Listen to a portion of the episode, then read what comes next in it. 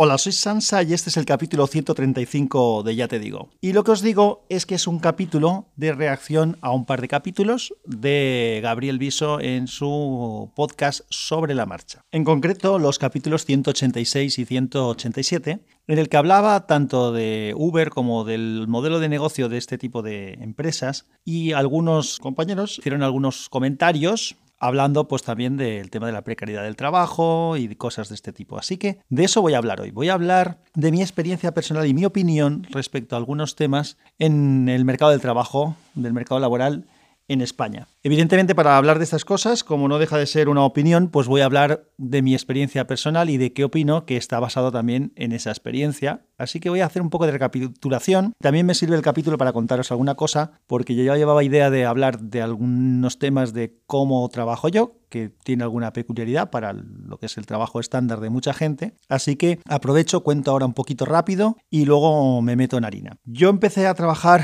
eh, con 18 años con una empresa propia, junto con mi padre, éramos socios mi padre y yo, era una empresa de distribución de material para, para temas de agua, tuberías, accesorios, válvulas y cosas de este estilo. Eso no viene, no, no tiene importancia para lo que vamos a comentar. Lo que sí que tiene importancia es que en aquella época yo como empresario que era, estaba como autónomo, con lo cual tenía que pagar mis cuotas de autónomo y como la empresa pues también estaba empezando y tenía que pagar un alquiler de una nave, más el material, más pues la luz, el agua, el gas, etcétera, etcétera. Bueno, el gas no había allí. Eh, bueno, los gastos varios que teníamos y, por supuesto, a los empleados, tanto mi padre como a una persona, una chica que trabajaba con nosotros, que hacía un poco trabajo administrativo y que lo hacía muy bien además. Entonces, el que menos cobraba era yo, porque yo podía cobrar de lo que quedaba, lógicamente. Pero lo que sí que tenía que pagar, sí o sí, era eh, la cuota de autónomos, que era una cuota pues eh, del estilo de lo que estamos viendo ahora y se llevaba gran parte de lo que era el dinero que a mí me quedaba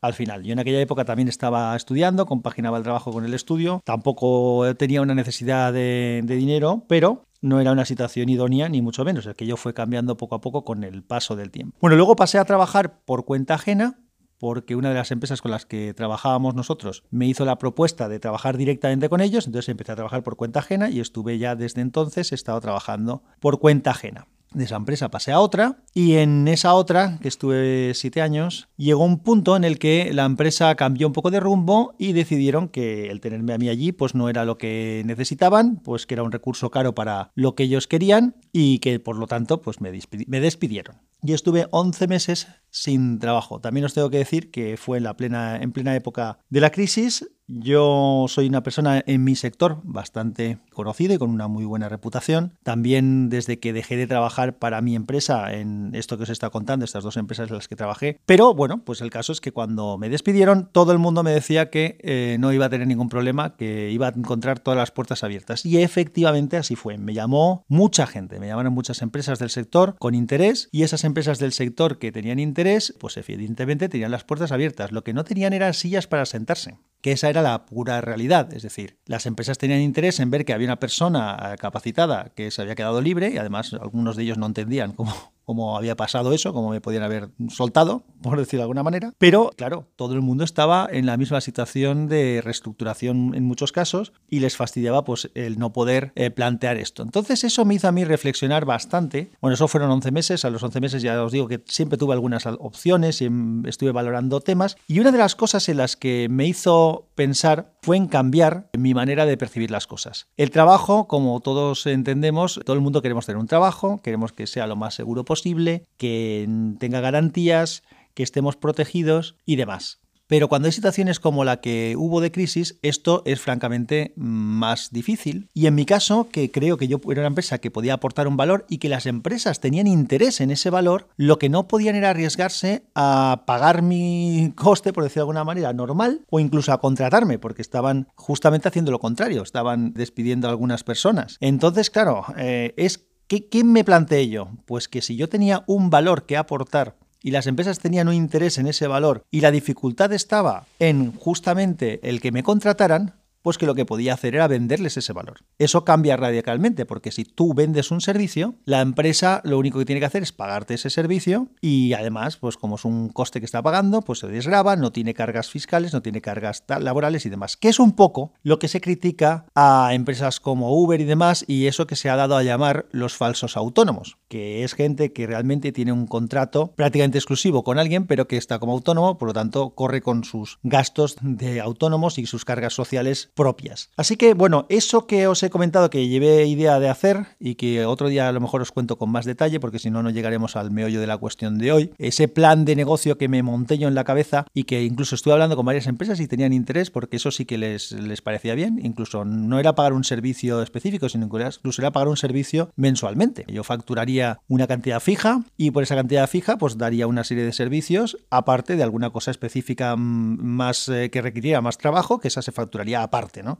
Bueno, pero eso era un poco el modelo de negocio que yo me planteé en aquel momento y que no hice por varios motivos. Primero, porque para hacerlo tenía que tener claro que iba a funcionar, porque para hacerlo tenía que renunciar a la prestación del paro y porque, eh, evidentemente, para poderlo hacer automáticamente desde el día cero tenía que empezar a incurrir en unos gastos que eran los gastos de autónomo. Y eso me hizo darme cuenta de que esto estaba mal montado. Está mal montado porque Igual que me pasaba a mí, porque aparte de este negocio que podía haber sido un negocio más serio, o sea, que yo me podía haber dedicado a esto, había otras cosas que sí que podía haber ido haciendo puntualmente. Yo puntualmente podía haber dado alguna charla en algún sitio que me podían haber pagado, podía haber preparado algún proyecto para alguien, haber hecho una pequeñita campaña específica de alguna cosa, algún artículo, escribir algún artículo para, algún, para alguna empresa o alguna cosa similar. Y eso lo podía haber facturado, pero el problema era ese, era que para hacer todas estas cosas tenía que estar dado de alta como autónomo. Y eso es inviable cuando uno no tiene claro el que tengas un negocio por delante. Y me daba rabia porque hay cosas que sí que están contempladas. Es decir, si tú tienes una vivienda, eh, tienes una segunda vivienda, mejor dicho, y decides alquilarla o tienes un bajo comercial y lo alquilas, tú no necesitas estar de autónomo para hacer eso. Tú alquilas eso y luego lo tienes que declarar. Pues de la misma manera, esos pequeños servicios que cualquier persona puede hacer, si hubiera una estructura legal clara y definida para poderlo hacer, mucha gente lo haría y no habría tanto dinero negro, porque hay muchas cosas de estas que se hacen que acaban siendo dinero negro porque es una complicación el hacerlo como debe de ser. Entonces, eso es uno de los primeros fallos. Es decir, yo creo que debería haber una, una legislación clara y definida porque no digo que no exista, a lo mejor existe rebuscando por ahí una manera de hacer las cosas. Yo miré y era complicado, por lo menos con la gente que me asesoró. Pero debería de ser algo muy claro. Es decir, oye, tú que no tienes trabajo, puedes hacer esta serie de cosas, no tienes por qué renunciar al paro y lo único que tienes que hacer es declararlas. Y luego puede haber una norma que diga que si uno en ese tipo de actividades económicas resulta que acaba teniendo un valor de economía muy alto, es decir, que si eso es un negocio realmente, pues te van a decir, oye, a partir de esta cifra de, de, lo que tú estés facturando, tienes ya que ponerte de autónomo, porque, chaval, tú tienes un negocio ahí claro y por estos, estos signos demuestran que, que es un negocio claro, así que vas a tener que cambiar de manera de trabajar, no puedes seguir haciéndolo de esta manera. Pero por lo menos tiene que haber ese primer paso sin necesidad de dar el paso a ser autónomo un marco legal que permita hacer este tipo de pequeñas actividades, sin renunciar al paro si estás en el paro, o incluso, como comentaba Gabriel, eh, hablando del tema de lo de Uber en Australia, si tienes un trabajo y esto es un negocio adicional que tienes. ¿Por qué no? Si uno sabe hacer muebles y los hace bien y hay gente que está dispuesta a pagar por ese, esos muebles que tú haces, que podías hacer de hobby, pero indudablemente estás pagando un material y le estás aportando un valor porque alguien le va a servir, pues si alguien quiere que le hagas esos muebles y que se los vendas, ¿por qué no se los vas a poder vender en tu tiempo libre cuando, cuando es una cosa que puede ser un negocio adicional para ti. Siempre y cuando ese negocio, lógicamente, como he dicho, igual que lo harías con un alquiler, o si vendieras unas acciones si las tienes, o como tienes que declarar el rendimiento del dinero que tienes en el banco si tienes intereses, pues de esa misma manera se tendría que declarar esos beneficios que tú estás teniendo, pero no tener que pagar una cuota de autónomos por algo que no hace falta porque o bien estás en el paro o bien ya estás trabajando en otra cosa, por lo tanto ya estás pagando tu seguridad social y demás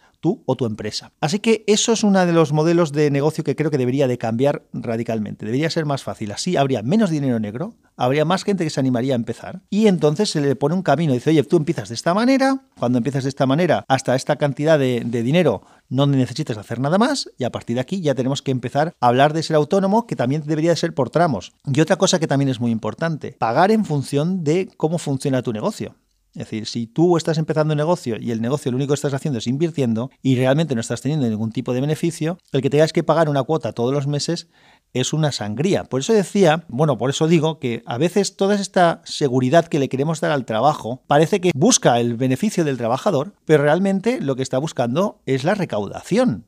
La recaudación es el objetivo, parece ser, del Estado, no cuidar al trabajador. Yo creo que eso es algo que debería de cambiar. Luego hay otras cosas en las que yo me quejo mucho, la gente que hemos tenido empresa, esto lo hemos sufrido, sobre todo cuando trabajas no de cara al público, y es el tema de la declaración del IVA, por ejemplo. El IVA, el impuesto sobre valor añadido, que es un impuesto que se paga en casi todos los países, en cada uno tendrá un nombre, pero aquí en España se le llama IVA. Pues el IVA es un impuesto que teóricamente es neutro, porque el que vende o el que factura recauda este impuesto, incluye el IVA en el precio de lo que está vendiendo y entonces ese impuesto que ha recaudado luego se lo da al Estado. Esto que parece que es una cosa neutra realmente no lo es. Si yo vendo al público y le vendo dos manzanas y me pagan las dos manzanas y en esas dos manzanas incluyo el IVA, luego cuando tengo que hacer la declaración de IVA, pues ya tengo, le doy al Estado un IVA que he cobrado. Pero cuando tu negocio es un negocio que no trabaja de cara al público, que trabaja con empresas constructoras o grandes empresas o con ayuntamientos que no pagan al contado, sino que pagan diferido, tú lo que estás haciendo es dos cosas. Primero, estás financiando a tu cliente porque tu cliente te está comprando algo y no te paga a lo mejor hasta dentro de seis meses. Y eso es complicado de aguantar para una empresa que no sea grande. Pero es que además, el IVA tú lo tienes que declarar al trimestre hayas o no hayas cobrado. Y eso es una salvajada. Y es una sangría y esto hunde muchas empresas pequeñas y muchos autónomos. Vuelvo a explicarlo por si no se entiende. Si yo vendo un servicio de 100.000 euros y tengo que pagar un IVA y tengo que cobrar un IVA de del 21%, ese dinero, que es un dineral, que no es recaudado porque hasta dentro de medio año no lo voy a cobrar, Hacienda me lo pide ya. Y entonces se lo tengo que pagar. Y si no lo tengo, no solamente estoy financiando a mi cliente, sino que encima tengo que financiar a Hacienda. Y existe una cosa que es que puedes derivar el pago.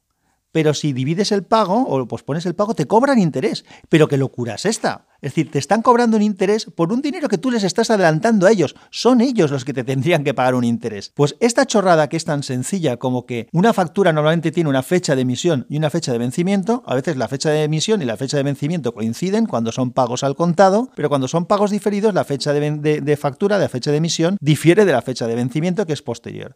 El IVA se tendría que declarar a vencimiento. Es decir, cuando tú lo has cobrado. Porque si es un impuesto que recaudas para el Estado, lo deberías de dar al Estado cuando ya lo has recaudado. No hay por qué adelantarle al Estado ese dinero. Y lo que no tiene sentido es que si no tienes dinero para adelantarle al Estado ese impuesto que todavía no has cobrado, no puede ser que encima te quieran cobrar eh, comisión porque tú tengas que pedirlo. Entonces tienes que pedir un préstamo para conseguir ese dinero que le tienes que adelantar al Estado, tienes que pagar los intereses del préstamo que has pedido en base a la factura del cliente o al pagaré que te hayan dado. Y además, el señor Estado, Hacienda te cobra a ti interés. Es alucinante. Es una puñedera locura. Es un tema del que durante muchísimos años yo me he quejado siempre que he tenido ocasión de, o he hablado en algún foro de este asunto, pero que no he oído hablar casi nunca a los políticos. Hace no demasiados años sí que se empezó a hablar de esto, pero todavía no se ha hecho nada. Bueno, pues eh, ya es que tenía que aprovechar para quejarme de este asunto. Vuelvo al tema del trabajo y lo de que se llaman los falsos autónomos. Eso de los falsos autónomos, es decir, alguien que